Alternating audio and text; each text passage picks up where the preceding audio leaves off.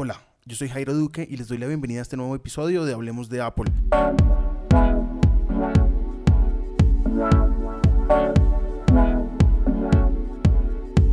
Siempre hemos estado acostumbrados de alguna forma a la calidad del sonido que los parlantes tradicionales o los audífonos Bluetooth, desconociendo que es posible mejorarla.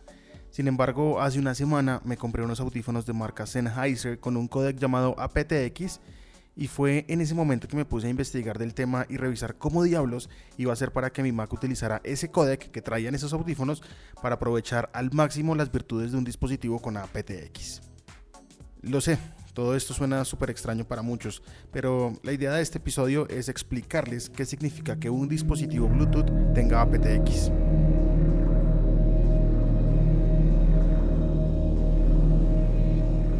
Cada dispositivo receptor Bluetooth cuenta con un códec, que básicamente es un algoritmo de compresión. Este pues nos permite enviar información de un lado a otro sin interrupciones, esa es la clave. Cada algoritmo cuenta, por decirlo de algún modo y que me entiendan, con canales diferentes de ancho de banda, así como el internet, ¿no?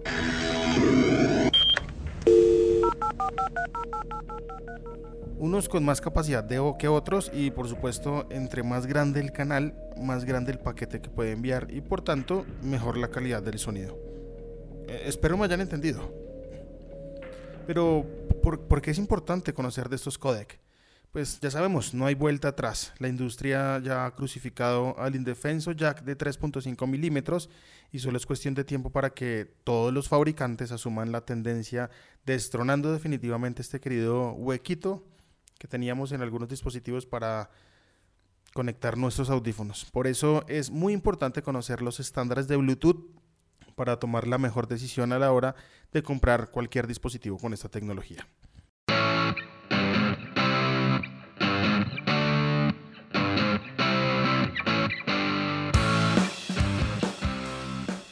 Lo voy a explicar de la forma que seguro todos entenderán y es con la calidad de los servicios de streaming que manejamos hoy en día o los que manejan ustedes para escuchar su música. Comencemos por ejemplo con la mejor calidad que puede prestar Spotify en este momento para una canción. Es de 320 kbps.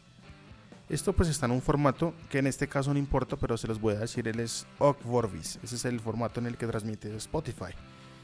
Eh, por otro lado está nuestro queridísimo Apple Music que transmite a 256 kbps en formato AAC. Esta es como la versión actualizada del MP3 para que lo entiendan.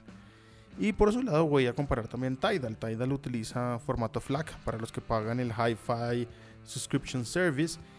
Y FLAC es prácticamente un formato de lossless, es un formato sin pérdida. Entonces este transmite o envía la señal a 1440. Si se dan cuenta es mucho más grande y por ende pues va a tener mucha mejor calidad de sonido. Em, entendamos los kbps como pedazos de información, que entre más grandes mejor la calidad del sonido y por ende mejor la prestación porque tiene menor compresión. 256, 320, 1440. Ya entendiendo esto mejor, pues estos son los codecs Bluetooth que ofrece el mercado en este momento. Está el SBC, el AAC, el aptX, el aptX HD y el LDAC, que es un codec de Sony, que en este momento es el mejor y después les cuento qué pasa con cada uno de ellos. Cada uno de estos codecs eh, tiene un ancho de banda uno mayor que otro.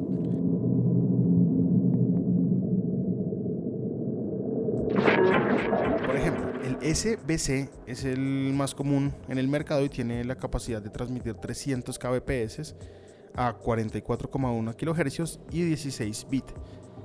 Esos 320 se entiende como el total, es decir, que si tenemos de pronto dos conexiones Bluetooth que están en este momento saliendo, pues ya sabemos que estas dos van a utilizar el canal y por ende, por eso a veces sentimos que se corta la música, ¿no? Por el otro lado está el AC, que es el más común dentro de los dispositivos Apple, capaz de transmitir a 250 kbps, a 44,1, pero a 24 bits para un sonido más limpio y cristalino de lo que veíamos con el anterior codec. Por su lado, el aptX es capaz de transmitir a 352 kbps, a 44,1 y 16 bits. Si se dan cuenta, el aptX tiene un ancho de banda mucho mayor a los 320 que nos da el primer codec del que estamos hablando y por ende pues se abre un poco más la calidad de sonido y logramos en este caso escuchar por ejemplo sin pérdida el formato OGG de Spotify de 320 o los mismos 200 56 que mm, ofrece Apple Music. Pero siguen los codecs y sigue aumentando el ancho de banda. El aptX HD, mucho mejor que el aptX estándar que vimos anteriormente, y este es capaz de transmitir a 576 kbps. Mucho más grande el canal de ancho de banda. Y el ganador y el campeón de todos es el LDAC, que es el mejor codec del mercado y capaz de transmitir a 990 kbps, 96 kHz y 24 bits. Este codec pues es eh, de Sony y muchos audífonos tienen ya como tal este codec en su dispositivo, pero acá hay que entender algo. Para poder utilizar un codec, el transmisor como el receptor deben ser compatibles con ellos. Entonces ya entendiendo esto, ya pueden de pronto tomar una mejor decisión a la hora de comprar unos audífonos o un parlante.